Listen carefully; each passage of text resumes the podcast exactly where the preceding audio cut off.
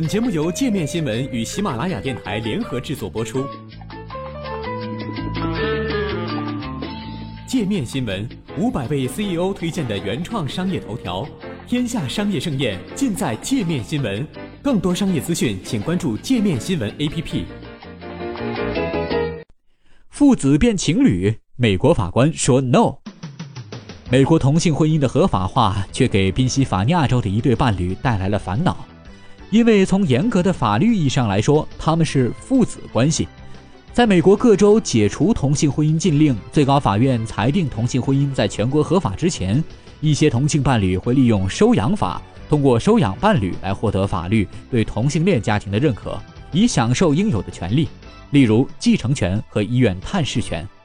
尼诺是一位退休教师。2012年，他收养了他的伴侣罗兰，一位前自由职业者和技术文档撰稿人。在收养时，他们已经度过了四十多年的时光，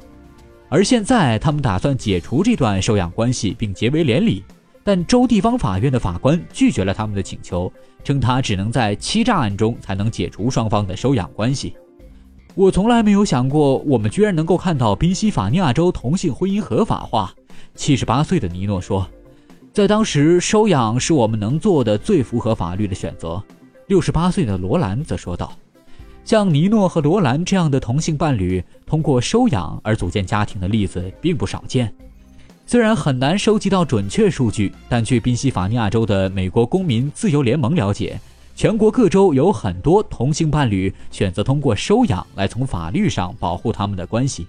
现在这些伴侣都想结婚，但他们首先要面对的是各州收养法的阻碍，因为要想解除收养关系并不容易。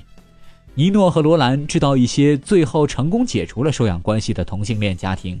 因此在2014年5月，当宾夕法尼亚州宣布同性婚姻合法化后，他们就迅速做出了同样的决定。尼诺说：“我们意识到我们可以拥有一个完整的婚姻，这正是我们想要的。”但阿勒格尼县普通诉讼法院的法官奥图尔拒绝了他们的请求。法官称，这对伴侣选择收养的主要目的。就是将一方的遗产税从百分之十五降至百分之四，而这只能在亲子关系下实现，而不是第三方关系。奥图尔说，他很理解这种情况，但尽管尼诺和罗兰很想结婚，但他们不能这么做，因为他们在法律上是父子关系。这位法官表示，法院欢迎上诉法院就处理此类案件作出指示。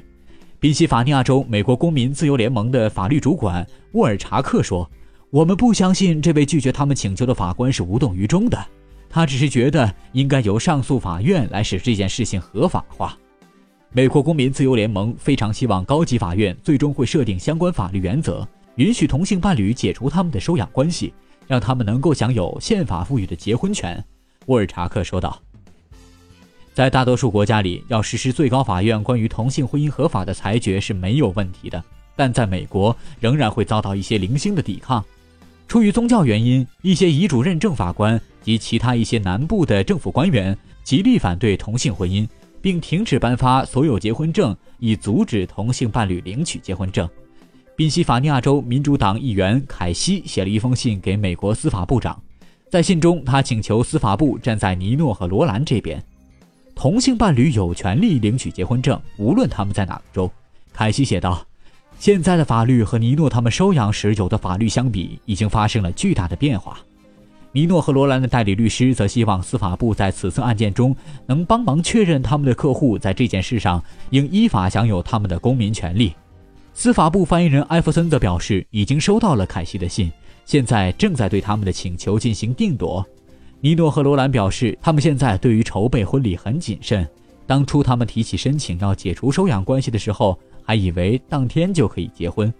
尼诺说他们当时已经准备好了八十美元的现金，随时准备去取我们的结婚证书。但是奥图尔法官有了不同的想法。